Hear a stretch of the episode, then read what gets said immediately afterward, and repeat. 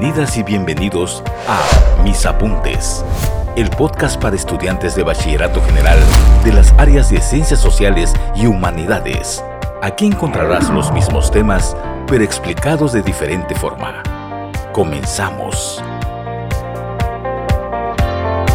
Gracias por escuchar este primer episodio del podcast Mis Apuntes soy el profesor Carlos Cabrera y hoy hablaremos de Historia de México 2. Empezaremos por el bloque 1, denominado Hacia la formación de México como Estado-Nación.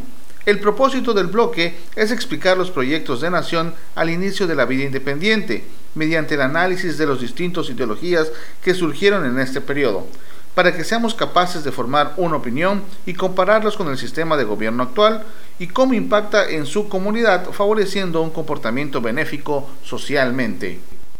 Iniciaremos con el tema ideologías al iniciar la vida independiente.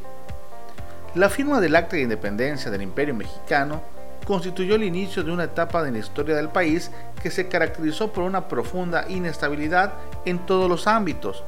A pesar de haber dado ese importante paso, el joven país no estaba preparado para asumir con madurez la responsabilidad de conducir su destino de manera pacífica y ordenada. Por el contrario, las confrontaciones, tensiones y diferencias entre los grupos y personajes que firmaron el Acta de Independencia derivaron en debates, luchas políticas y acciones bélicas que marcaron el transcurso del siglo XIX en México. En el aspecto económico, cabe destacar el deterioro de la producción de las haciendas agrícolas y ganaderas, que sufrían mucho porque los combatientes de los dos bandos dinamitaron los caminos reales, situación que impedía tanto la entrada como la salida de las mercancías. Los puentes, los arcos y los acueductos que conducían el agua estaban rotos en muchos tramos y esto afectó los sistemas de irrigación.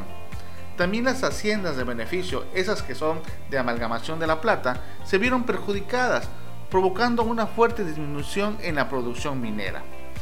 En cuanto al comercio, se produjo un incremento del contrabando, del robo de ganado y de los asaltos a lo largo de todos los caminos reales.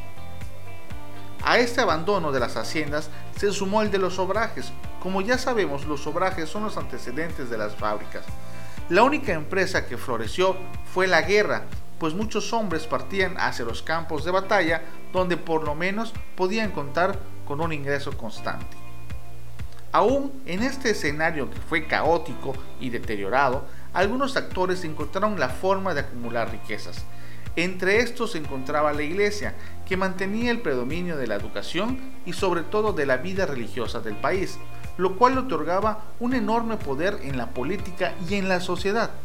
Por su parte, el ejército también se favoreció con esta situación, ya que entre sus manos y entre sus poderes estaba el de mantener la paz o declarar la guerra, cuestión con lo que manipuló la estabilidad del país durante mucho tiempo, la mayoría de las veces en alianza con la misma iglesia. Además de estos dos, otros actores muy influyentes, aunque un poco debilitados, fueron los criollos, que habían impulsado la guerra de independencia y su posterior culminación.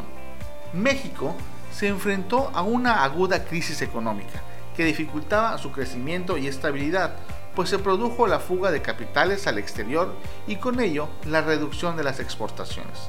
Ante esta situación, toda la sociedad y los actores políticos del país se encontraban divididos. Era urgente establecer un proyecto de nación que permitiera rescatar de la crisis generalizada a la población y que además se marcara el rumbo de la nación hacia la prosperidad. Era tan necesario un proyecto de nación que se abrió un debate en torno a cuál sería el mejor camino a seguir. En esta confrontación surgieron dos ideologías, la liberal y la conservadora. Para entender la división ideológica que dio forma a la restauración política de nuestro país, es necesario considerar el contexto europeo, donde se plantearon las ideas y los movimientos intelectuales, económicos y políticos que dieron nacimiento a los primeros estados-nación del mundo. En ese sentido, la ilustración, originada en Francia y Alemania entre los siglos XVIII y XIX, inspiró a las nuevas formas de contrato social basadas en la consolidación de estados laicos con un pueblo soberano y ciudadanos cuyos derechos humanos eran reconocidos y protegidos por las leyes. el movimiento ilustrado tuvo mucha importancia para la búsqueda de independencia de la Nueva España, ya que bajo sus ideas se justificaba el cambio y la renovación que la población criolla deseaba. Y cuando culminó el movimiento independentista, pareció necesario continuar con la apuesta por la transformación del país.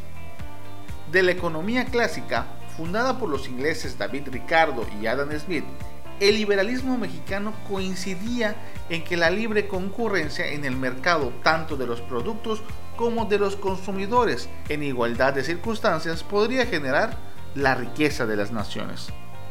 Hasta aquí hemos definido a grandes rasgos el contexto europeo, sin embargo cabe preguntarse, ¿cómo llegaron esas ideas a la población de la Nueva España?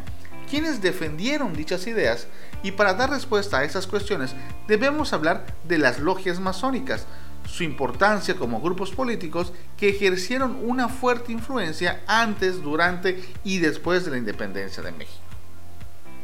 Pero eso será en nuestro próximo episodio. Hasta la próxima.